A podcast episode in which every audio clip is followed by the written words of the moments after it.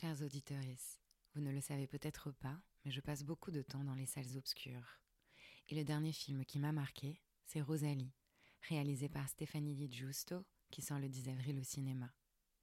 Rosalie est une femme hors du commun. Elle a une barbe et des poils. Son destin questionne le genre, dans la France puritaine de la fin du 19e siècle. Faisant fi du regard des autres, elle décide de faire de sa différence une force. Si ce film m'a plu, c'est qu'il montre l'émancipation d'une femme grâce à son corps. Elle s'offre la liberté d'être elle-même, elle transgresse. Et vous savez à quel point nous avons besoin de ces récits pour peupler nos imaginaires. Ce film, c'est aussi l'histoire d'un amour entre Rosalie, interprétée par l'exceptionnelle Nadia Tereskevich, et Abel, incarné par le génial Benoît Magimel. Un amour tortueux qui s'écrit à deux, qui montre la naissance du désir et comment il se construit. Vous pouvez retrouver le film dès le 10 avril dans toutes les salles obscures pour découvrir le destin hors du commun de Rosalie. Et d'ici là, je vous ai préparé une interview exclusive de la réalisatrice que j'ai eu le plaisir de rencontrer. Alors courez vite voir le film Rosalie à partir du 10 avril, exclusivement au cinéma. Ce deuxième cycle sur le ventre a été rendu possible grâce au soutien du groupe Chantel. Chantel, c'est un groupe de lingerie familiale qui a su relever le défi de se réinventer, capter l'air du temps et créer des sous-vêtements pour toutes les femmes, de tous âges et de tout corps. C'est aussi une équipe sincèrement mobilisée par l'idée de donner la parole aux femmes et de célébrer leur puissance et leur diversité. Merci à eux de continuer à nous accompagner dans cette aventure collective.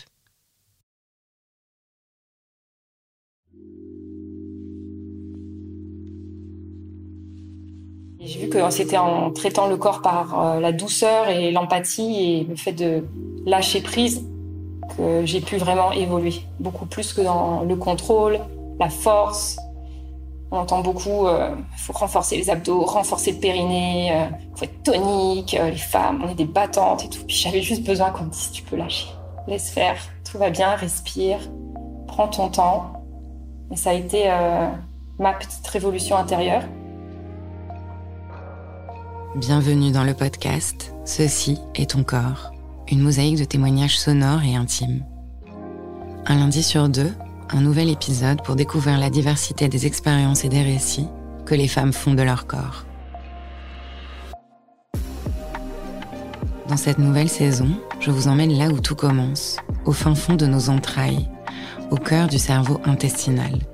Vous l'aurez compris, c'est du ventre qu'il s'agit.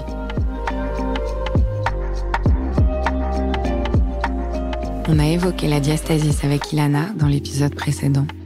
Et on va aller un peu plus loin sur le sujet avec Aurélie, car c'est au cœur de son histoire et de son cheminement.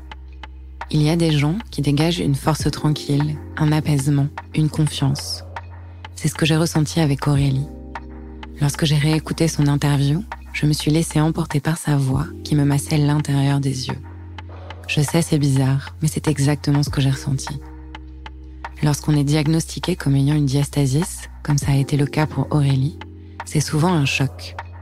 Au-delà de la violence des mots qui sont utilisés, comme éventration, trou ou déchirure, la seule solution proposée reste la chirurgie. Aurélie a décidé de prendre un autre chemin, et ça lui a plutôt très bien réussi. Son parcours force le respect et rappelle l'importance du temps et du rythme, le sien qui est le seul qui vaille.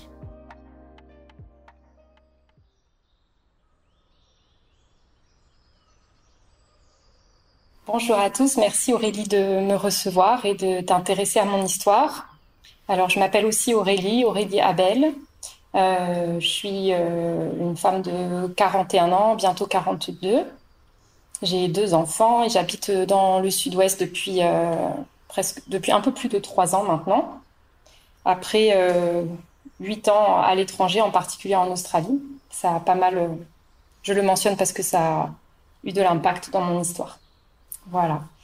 Et euh, le ventre, c'est euh, c'est au cœur de mon histoire, au centre de mon histoire de, de femme et en lien avec mon métier, puisque je suis euh, prof de pilates et récemment de yoga nidra et je fais aussi des massages du ventre. Et toutes ces choses que j'enseigne aujourd'hui ou que je partage sont, sont des outils qui m'ont énormément apporté et que j'ai eu envie. Enfin, c'était une évidence pour moi de, le partager à mon tour, de pouvoir aider ceux qui avaient envie, qui étaient appelés par, par ces modalités. Alors, dans, mon histoire, dans mon, rapport au corps, il y a eu énormément de, changements. J'ai eu une éducation, euh, je dirais, assez classique, avec peut-être euh, un contexte familial ou scolaire, ou euh, dans mon ressenti, au moins, même si ce n'était pas forcément ce qui était. Euh, ce que les gens autour de moi cherchaient à transmettre, mais dans mon ressenti, c'était beaucoup l'esprit au-dessus du corps, le corps comme un peu une machine qui, dont on s'occupe pas tant que ça fonctionne. Et quand on a un pépin, on appelle le médecin. Et euh, bah, je pense que voilà, j'ai fait des études scientifiques. Euh, j'avais des migraines à l'époque, et ça, je prenais des médicaments, et puis voilà, c'était comme ça. Et puis ensuite, euh, quand j'ai eu ma fille en 2007, ça a un petit peu changé mon regard et déjà la façon dont j'ai comment, enfin, j'ai changé mon mon intention, mon regard sur l'alimentation. Donc ça, les sensations liées à la grossesse, ça m'a tourné un peu plus vers l'intérieur, vers le ressenti intérieur. Mais enfin, en tout cas, je pensais être très connectée à, mon corps, mais en fait, quand j'y pense aujourd'hui, pas du tout. Mais il y a eu du chemin. Et ensuite, avec mon, deuxième enfant, je me suis retrouvée avec des douleurs chroniques. Euh, et, c'est là que j'ai commencé à me préoccuper quand ça n'allait pas en fait. Donc vraiment, euh, ce qu'on m'avait appris, je pense. Mais je refais un petit pas en arrière quand même. Avant, euh, avant mes grossesses, je faisais de la danse orientale. Enfin, j'ai continué pendant mes grossesses et encore quelques années après. C'était ma passion, c'était mon, univers. Et euh, c'est étrange, je trouve aujourd'hui, de quand j'y repense, parce que euh, voilà, je croyais être connectée à mon corps parce que je, je dansais. Je dansais une danse féminine euh, avec la présence du bassin, du ventre. Et pourtant, aujourd'hui, je pense que j'étais en fait dans le dans le regard de l'autre plus que dans mon ressenti intérieur. D'ailleurs, la danse orientale, c'est devenu mon métier. J'ai fait du spectacle et là, on est. Euh, ça dépend comment on le fait, bien sûr, hein, mais moi, je pense que j'étais partie un peu euh, dans quelque chose qui, au final, me convenait pas. J'ai été soulagée quand j'ai arrêté. Et donc, si je reviens à mes, grossesses, j'ai développé euh, ce qu'on appelle un diastasis des grands droits. C'est les grands droits, c'est les muscles des abdominaux qui sont qu'on appelle aussi les tablettes de chocolat, donc les muscles plus superficiels. Et c'est très mal nommé parce que c'est pas une condition euh, qui est vraiment liée aux muscles, mais plutôt au, tissu euh, conjonctif, à tout ce qui entoure le muscle, au niveau de la ligne blanche, la ligne centrale du ventre là. Et, euh, et donc c'est ces, tissus-là qui sont trop étirés, qui ont subi trop de pression de l'intérieur et qui n'ont pas bien résisté et qui se retrouvent Hmm. je, fais attention aux mots que j'emploie parce que moi, j'ai ressenti beaucoup de, douleur des fois à être décrit les mots comme éventration, euh, un trou euh, déchiré, qui sont souvent faux, à moins qu'on ait une hernie, mais aussi un peu déprimant. Mais ça a été comme ça que je suis rentrée dans, ça quand on m'a fait un diagnostic. Et puis après, euh, j'ai cherché à comprendre mon corps, à trouver des solutions pour sortir des douleurs chroniques, et euh, essayer de changer un peu mon rapport au ventre. En fait, au départ, euh, quand j'ai compris euh, pourquoi c'était un problème, au-delà des douleurs, j'avais pas compris que j'avais mal au dos, au bassin à cause du ventre, ou que c'était pas forcément à cause, c'était lié, mais c'était, je pense, au départ des problèmes différents. Mais en, cherchant, en creusant, j'ai petit à petit, ça m'a pris de longues années, compris que tout était lié. Ça paraît évident de le dire, mais c'est pas forcément le, les réponses que le, monde médical nous renvoie en fait. Et donc euh, j'ai essayé de faire du lien. Et j'ai longtemps eu cette image d'un puzzle incomplet et que j'avais besoin de chercher des nouvelles pièces pour euh, petit à petit reconstruire, reconstruire mon corps pour qu'il soit fonctionnel et que je m'y sente bien. J'ai senti euh, après mon deuxième accouchement que Enfin, j'ai compris en fait que j'étais euh, déconnectée de mon corps, que j'étais pas satisfaite. Je trouvais mon ventre moche, honteux. mon fils euh, petit euh, adorait tripoter mon ventre et moi ça, je, je supportais pas. Je le laissais faire un peu parce qu'il était content. Il me disait que c'était comme comme du, de la pâte à pain. Donc un peu un peu mou, la peau très distendue avec des vergetures et lui, il trouvait ça rigolo. Et il pouvait dire des fois des mots qui, qui me blessaient au fond, alors que c'était euh, c'était sans critique de sa part. C'était juste, c'était comme ça. Et euh, c'était rigolo à malaxer, voilà. Et moi, c'était c'était dur. Ça me donnait envie de pleurer. On me demandait si j'étais enceinte. On me demandait, euh, oui, voilà, si j'avais trop mangé. Ou... J'étais assez mince avec un, un, bidou de, comme si j'avais 3-4 mois de grossesse. Voilà, donc ça c'était pas facile et j'ai pas, et je continue à danser. Donc ma préoccupation numéro un c'était comment je vais cacher mon ventre, comment je vais cacher ce ventre? Du coup, j'étais pas du tout dans un, enfin pas pas du tout, mais j'avais une, grande partie de moi qui était qui était pas dans l'acceptation, qui, qui avait honte, et une partie de moi qui était touchée par les histoires d'autres femmes qui je me rappelle euh, d'avoir vu euh, une, euh, une, photographe qui, ah, si c'est peut-être Jade Bell, je crois que c'est ça, qui, à l'époque, en tout cas, il y a, il y a 10 ans, photographiait des ventres des femmes nues avec leurs défauts, leurs réalités, et, elles étaient belles, elles étaient magnifiques. Il y avait ce ventre de femme avec des vergetures très marquées et un témoignage, qui, je me rappelle pas les mots exacts, mais qui m'avait fait pleurer parce que j'avais senti qu'une autre approche était possible. Et je me suis dit, un jour, je montrerai mon ventre avec fierté. Bon, c'était pas le cas à l'époque. Donc, je, passais mon temps à regarder euh, quel maillot de bain je pouvais euh, acheter pour cacher le ventre. J'ai cette année euh, donné mes, mes, hauts de maillot de bain qui cachent le ventre. voilà. Et du coup, j'ai commencé par trouver la méthode Pilates, qui m'a beaucoup apporté dans le sens où ça m'a renforcée. Je me suis sentie euh, capable, capable euh, petit à petit beaucoup plus de porter mes enfants, de mener mes tâches du quotidien. Et un peu plus, j'ai senti que dans mon ventre, j'ai retrouvé des connexions, des sensations. Après, c'était toujours un peu flop, un peu flasque. Et la peau aussi très marquée. Et donc, j'ai continué à chercher. Et puis, les gens autour de moi connaissaient pas forcément le diastasis. Je lisais des choses. Euh, il y avait encore pas trop d'infos sur Internet à l'époque. Et on lisait un peu tout et son contraire. Donc j'ai essayé plein de méthodes qui ne marchaient pas. Enfin, qui n'ont pas marché pour moi. Et ce qui m'a le plus aidé après le Pilate, ça a été de changer mon alimentation. Euh, j'ai fait un changement très euh, drastique d'alimentation en excluant euh, le sucre en particulier et d'autres choses comme le gluten, les produits laitiers, etc. On me demande souvent ce que je mangeais à l'époque. Il y a plein de choses à manger autres que ce qu'on trouve dans les commerces usuels. Et ça m'a fait énormément de bien au ventre, au niveau digestif, bien sûr, euh, mais aussi du coup dans l'aspect extérieur. Et c'est là que j'ai commencé à capter un peu plus que c'était, il fallait se soigner de l'intérieur et pas chercher à améliorer forcément l'apparence. Et ça m'a énormément aidé dans la tête, dans cette capacité à prendre soin de soi. Je voyais c'était peut-être un effort au début, mais je m'y attelais et je me sentais mieux. J'ai sorti un peu du brouillard que j'avais avec un, esprit très euh, comme un petit vélo euh, 100% tout le temps. Je me suis rendu compte que j'avais de l'anxiété, que j'avais fait une dépression postpartum sans, sans le savoir. Et, euh, et, je pense que c'est des choses qui avaient nourri, enfin le rapport euh, au corps avait, qui était très négatif pendant longtemps, avait nourri tout ça.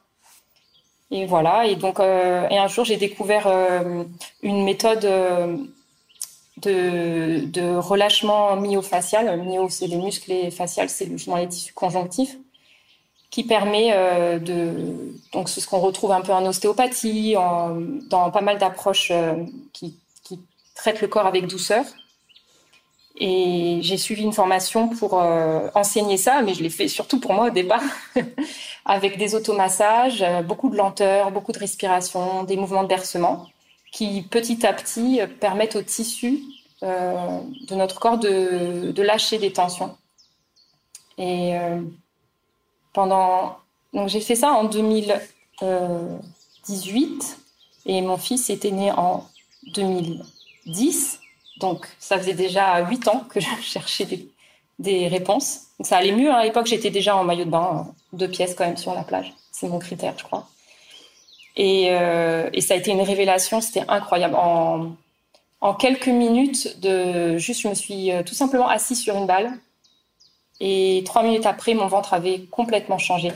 Bien sûr, c'est encore euh, rien à voir avec ce qu'il est aujourd'hui, mais ça a été euh, exceptionnel comme euh, ça m'a touchée. Et je me rappelle d'avoir tous les gens qui étaient autour de moi qui faisaient le stage avec moi. Et moi, j'étais le cobaye puisque j'étais une des seules dans le cours à avoir un diastasie, c'est que le cours portait sur ça. Et donc, tout le monde regardait comment mon ventre allait évoluer au fur et à mesure de l'application de la méthode. Et c'est la méthode de Caroline Anthony, j'ai oublié de préciser. Et du coup, euh, bah, on, regarde mon ventre et j'entends autour de moi tout le monde qui fait des bruits comme ça. Et je me dis, qu'est-ce qui se passe? Qu'est-ce qui se passe quoi? Et la prof qui dit It's so simple. C'est tellement simple. Et moi, du coup, je me regarde, je me regarde et je vois que c'est pas du tout comme avant, que la peau a l'air beaucoup moins fripée, euh, comme si ça s'était. Euh, en fait, ce qui se passe, c'est que ça se relâche de l'intérieur et du coup, à l'extérieur, ça, ça reprend, ça, ça se repulpe. Et j'ai pleuré. J'ai pleuré et, et aujourd'hui, je, sais que c'est parce que les, le, tout ce qui est tout ce qu'on n'a pas, je pense, compris, intégré euh, en termes d'émotions dans nos corps reste dans nos tissus.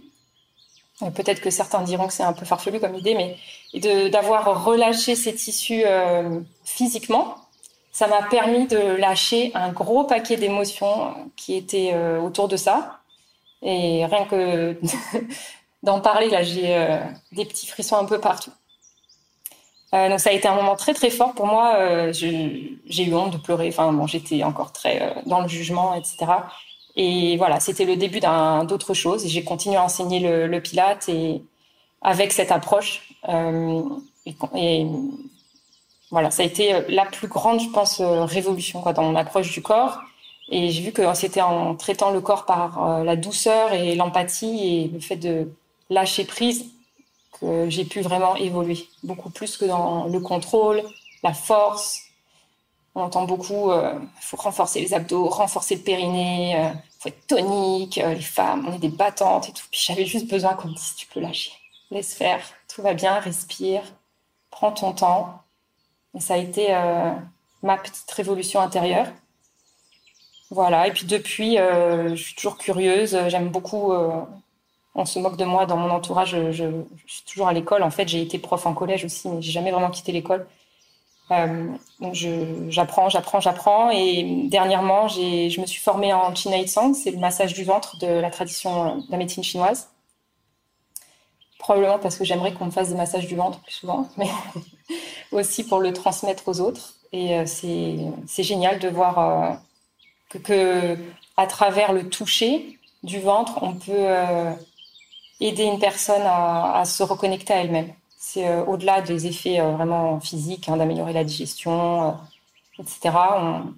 Il y a un, dialogue avec le système nerveux de, la personne qu'on masse et, s'il y a de la présence, si la personne est prête en fait, a envie, ou pas forcément intellectuellement, mais voilà que c'est le bon moment pour elle, il peut se passer plein de choses super, des fois légères, des fois vraiment profondes. Et j'entends de belles histoires suite au massage. Et c'est le. Voilà. Et puis la dernière chose qui m'aide dans mon petit puzzle, euh, euh, c'est de, Bon, toujours lié au Pilate, au mouvement. Je, me forme en ce moment à la méthode Franklin et qui, est une approche très, très réfléchie sur la pédagogie et le mouvement et l'anatomie, les images mentales. Donc ça, ça m'aide aussi parce qu'il y a un gros travail de, sur la perception de soi, sur le discours intérieur positif ça fait pas de mal de renforcer ça.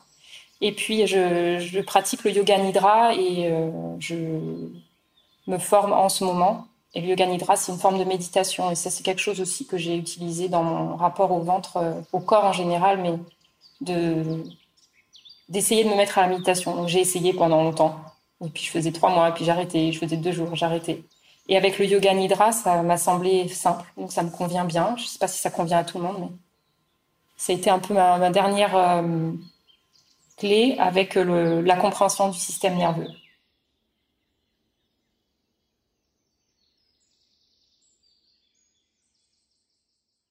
Avant de passer à la suite, je voulais revenir sur cette fausse idée qu'il faut absolument renforcer nos abdos. Déjà, arrêtons avec ce diktat du ventre plat et musclé.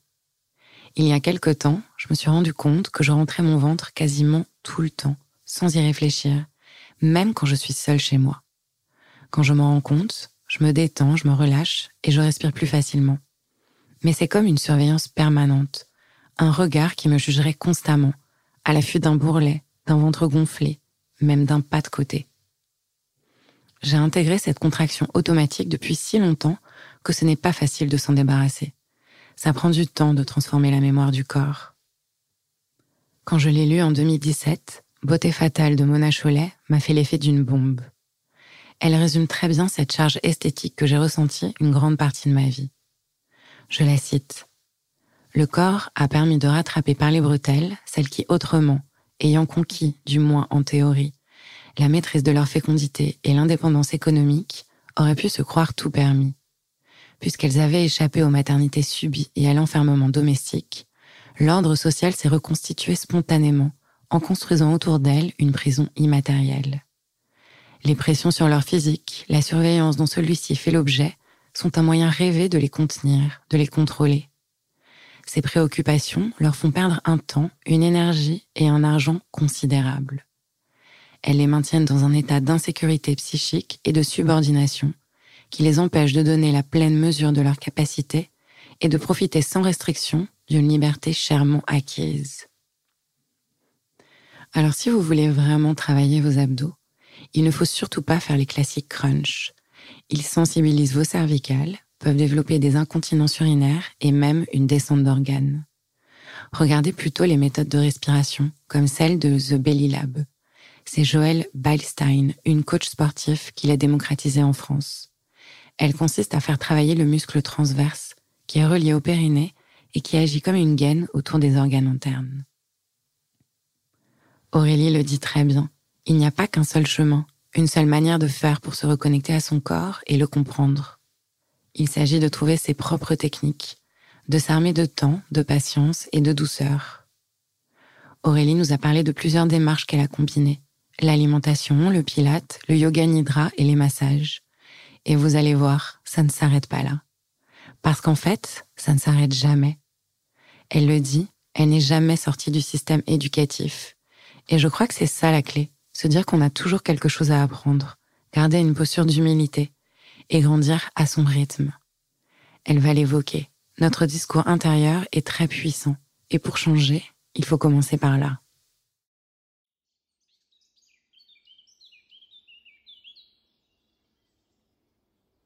Quand je suis arrivée en France, euh, après avoir installé la famille, euh, bien sûr, je n'étais pas seule, j'étais avec mon compagnon, mais voilà, ça, se, rentrer dans la maison, les enfants à l'école, etc.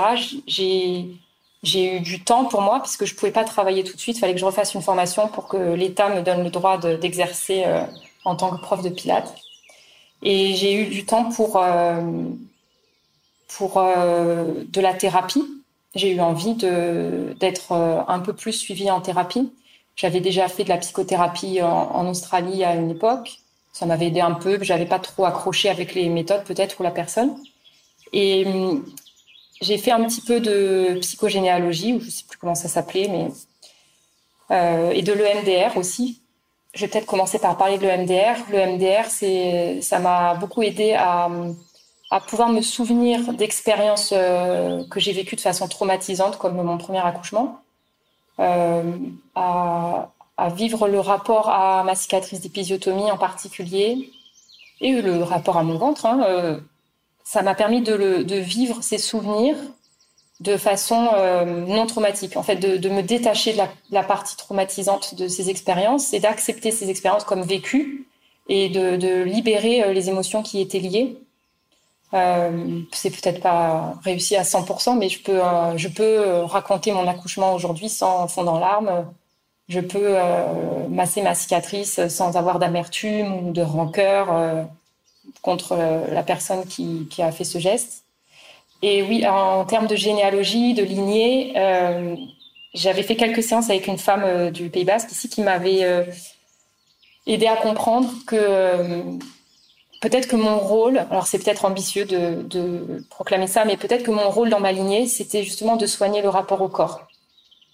J'ai mon père qui, euh, à mon sens, s'est tué à petit feu euh, avec euh, une très mauvaise alimentation, du tabac, de l'alcool, aussi des, pensées, je pense, très négatives. Enfin, j'imagine, hein, je n'étais pas dans sa tête, qui est parti à 55 ans, même pas 55 ans.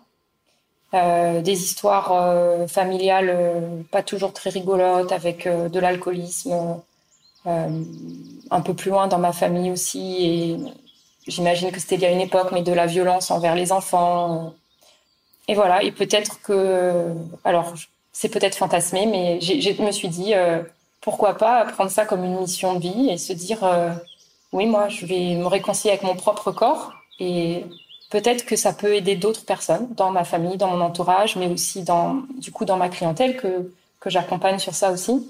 Euh, voilà, est-ce que je peux servir un peu de, d'exemple, quoi, que c'est possible de, de, se réconcilier à son corps et de, d'écouter ses sensations, d'écouter euh, comment les émotions se traduisent en sensations, parce que les émotions sont surtout des sensations physiques. Euh, et d'écouter ça pour mieux euh, réagir. Pour, euh, alors c'est un chemin, hein, c'est pas, pas gagné avec, à tous les niveaux avec toutes les personnes. Je trouve que dans notre entourage très proche, c'est ce qu'il y a de plus difficile à mettre en place.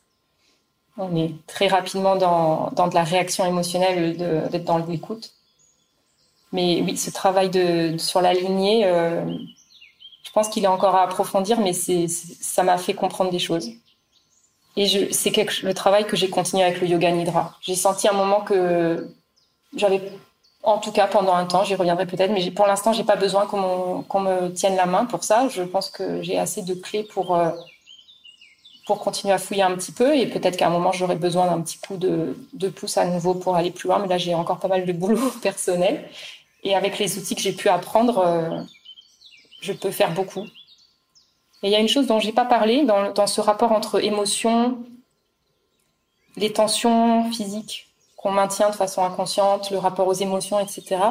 Dans le, le relâchement des myofasciales, on, on peut, euh, il y a une partie de, de thérapie en fait. Euh, on part, euh, on peut partir dans un mouvement. En fait, le, au départ, on utilise soit quelqu'un qui nous masse, soit une balle, un rouleau pour se masser, avec des pressions lentes, prolongées, assez douces. Et le corps, lui-même, les tissus se mettent à, au bout d'un moment à lâcher des trucs, à bouger. C'est ce qui se passe quand on va voir un ostéopathe. Souvent, ils attendent, ils tiennent, et puis ils vont sentir sur leur doigt que ça, que ça bouge, et nous, on s'en rend pas forcément compte. Et quand on arrive à prendre conscience de ces mouvements un peu subtils, et si on le fait sur soi-même, je trouve que c'est plus facile de le ressentir que quand c'est quelqu'un qui nous le fait, on, peut petit à petit laisser un mouvement intérieur venir. Et, au départ, par exemple, je vais travailler avec le souffle, je vais travailler avec le mouvement. Des petits, ce qui marche le mieux pour moi pour rentrer dans cet état, c'est des petites bascules de bassin, parce que j'ai beaucoup fait ce mouvement pour euh, me rééquilibrer. Des petites bascules de bassin en position allongée, par exemple, avec le souffle. Et petit à petit, je sens que c'est plus mon esprit qui commande, c'est vraiment directement, comme si mon souffle petit à petit bougeait mon corps, et finalement, c'est même plus ça, c'est le corps qui bouge tout seul. Et comme c'est un lien avec la pendiculation, quand on voit les animaux qui s'étirent avant de se mettre en mouvement, ou après un, choc, après un, un, événement traumatisant pour l'animal, il va se secouer ou s'étirer. Et c'est redonner la capacité à son corps et à son esprit surtout de lâcher pour que le corps fasse ce boulot-là de, euh, euh, de s'étirer, de se contracter, de, de lâcher prise et de laisser ressortir les, émotions et les tensions euh, enfouies. Et j'aimerais un jour réussir à transmettre ça dans mes cours. On n'en est pas encore là, mais euh, peut-être. En fait, pour moi, le ventre, ça a été là où les symptômes se sont manifestés. Et c'est comme un, un, miroir qui me renvoie, euh, qui me, comme une sonnette d'alarme. Quand mon ventre va pas bien, c'est que je vais pas bien. Et du coup, je, suis aujourd'hui plus à même d'écouter des messages plus subtils et d'ajuster mon sommeil, d'ajuster mon alimentation, mon mouvement par rapport à ce que je ressens dans mon ventre. Donc, euh, c'est pas forcément. Je vais pas. Je vois mon ventre comme une part de moi. Je suis pas en discours avec quelqu'un d'autre, mais mais c'est euh, c'est là que ça m'a parlé le plus fort, que ça a crié quand j'étais pas capable d'écouter les, choses subtiles. Et donc ça me donne quand même euh, des petites pistes au quotidien. Je pense beaucoup moins à mon ventre depuis que je me sens mieux dans mon corps en général. Mais euh, de temps en temps, quand je le vois en particulier, je me dis ah quand même c'est pas mal. C'est loin d'être un ventre qu'on mettrait sur euh, des affiches, J'ai une hernie toujours au niveau du nombril, donc c'est pas très joli. C'est pas dans les codes esthétiques, mais j'apprécie en particulier que la peau se soit. Je, sens que ça se répare encore et encore et encore. Et je trouve que c'est un beau message d'espoir. Euh, je, revois des fois des photos ou des vidéos que j'ai faites à l'époque où j'avais, où j'étais capable de le faire. Donc j'ai pas de photos ou vidéos qui sont d'il y, a, 10 ans. J'en ai d'il y a peut-être 4 ou 5 ans. Et où c'était, je trouvais déjà que j'avais fait plein de progrès et tout ça. Et quand je les vois aujourd'hui, je me dis, ah, il y a encore du chemin parcouru. Et donc, euh, je prends un peu plus, je prends moins. Mais à une époque, je prenais souvent en photo pour me rendre compte de l'évolution parce qu'on oublie vite d'où on vient. Et euh, ça, pour moi, en tout cas, ça aide à, à continuer, à continuer à avancer, d'avoir euh, cette satisfaction du progrès et de pas. Donc, je regarde l'esthétique, mais je regarde surtout le mouvement. Qu'est-ce que je suis capable de faire dans mon quotidien, dans dans ma pratique de toutes les méthodes yoga, pilates, dans la course. Je me suis mise à courir et ça m'a aidé aussi. C'est pas si j'avais commencé par la course, j'aurais probablement eu plus de problèmes que que de solutions, mais il y a eu un moment où c'était le bon timing pour moi. Aujourd'hui, ce que représente mon ventre, c'est euh, mon centre. C'est on dit que c'est le les intestins, c'est le deuxième cerveau, mais je me demande souvent si c'est pas le premier. D'être dans, dans l'écoute du corps, et c'est ce qui me guide euh, dans, dans, mes choix euh, pour voir si quelque chose me convient ou pas autant dans ma pratique du mouvement que dans des, dans des peut-être des choix de vie plutôt, ou d'aller écouter un peu le ressenti qui vient du ventre, euh, de voir comment le ventre réagit. Et, et du coup, euh, que ce soit comme euh, ma petite boussole intérieure, euh, d'être, euh, d'avoir ce guide intérieur qui, me permet de faire des choix un peu plus éclairés et qui des choix qui vont un peu au-delà d'une approche très intellectuelle qui serait un peu mon, mode initial de fonctionnement. En tout cas, ce que j'ai appris sur les bancs de l'école et, dans, ma famille peut-être. Donc ça me rééquilibre. C'est ma boussole et mon, mon guide pour euh, me rééquilibrer. Mm. Je suis contente d'avoir eu des problèmes avec mon ventre pour euh, aujourd'hui en ressortir grandi.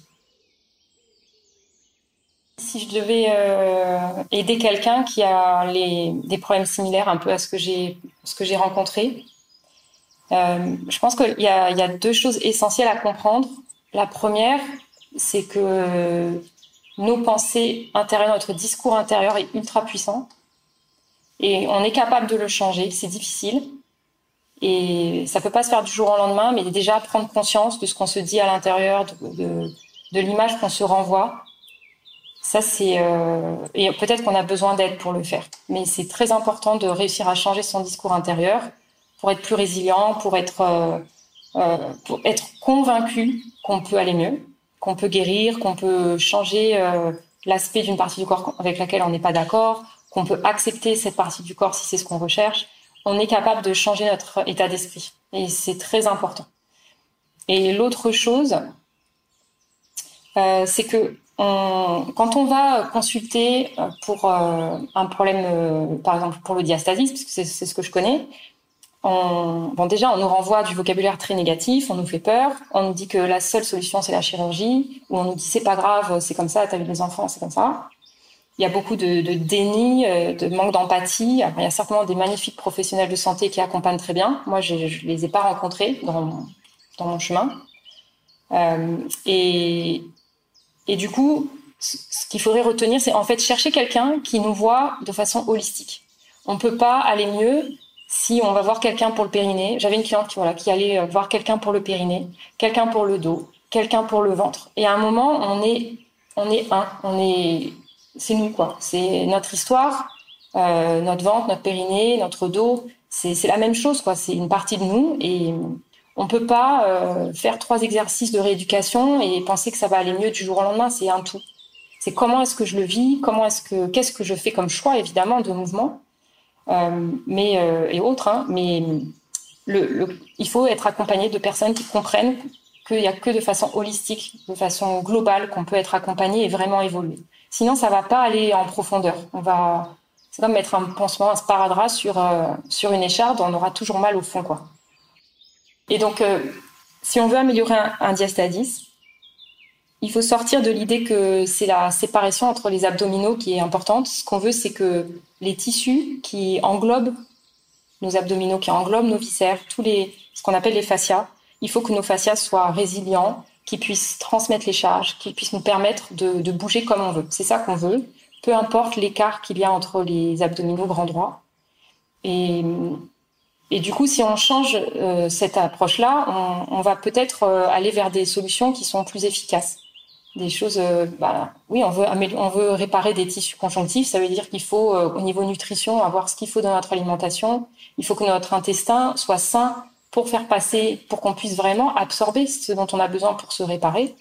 Il faut qu'on prenne en compte notre état de stress, notre comment fonctionne notre système nerveux, parce qu'on ne peut pas se guérir si notre corps est tout le temps en, train de se battre contre une inflammation chronique.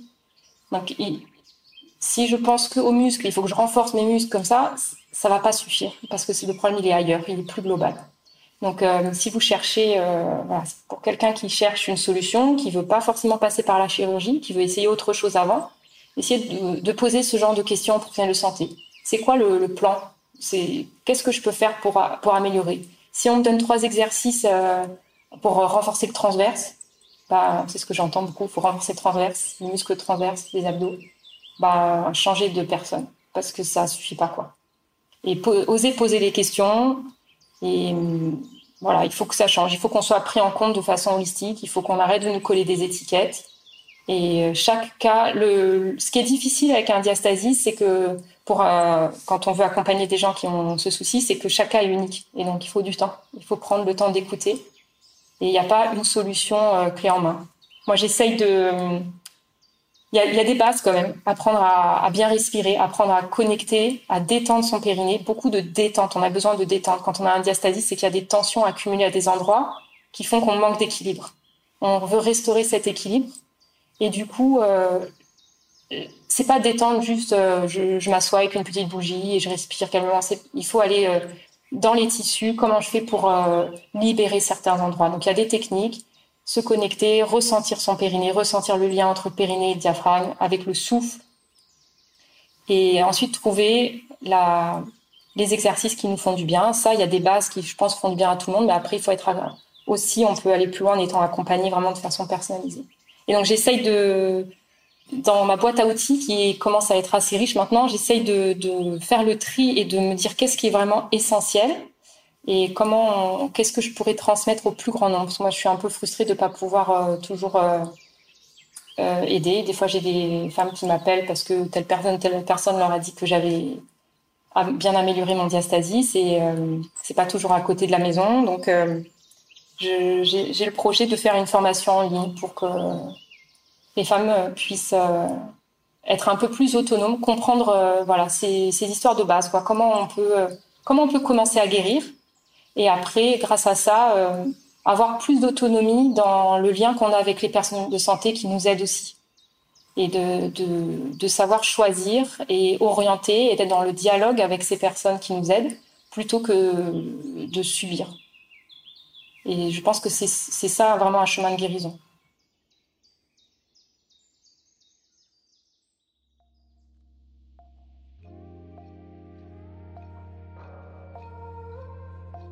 Merci à Aurélie pour son témoignage. Si ça vous a touché, ému et donné de la force, n'hésitez pas à partager ce podcast. Faites-le résonner. Vous pouvez le noter ou mieux, laisser un commentaire sur les plateformes d'écoute. En attendant, vous pouvez retrouver Aurélie sur Instagram sous le nom aurélie.moonpilate. J'en profite pour remercier toute l'équipe de la Cité Audacieuse où j'ai enregistré ma voix au studio La Poudre. À très vite.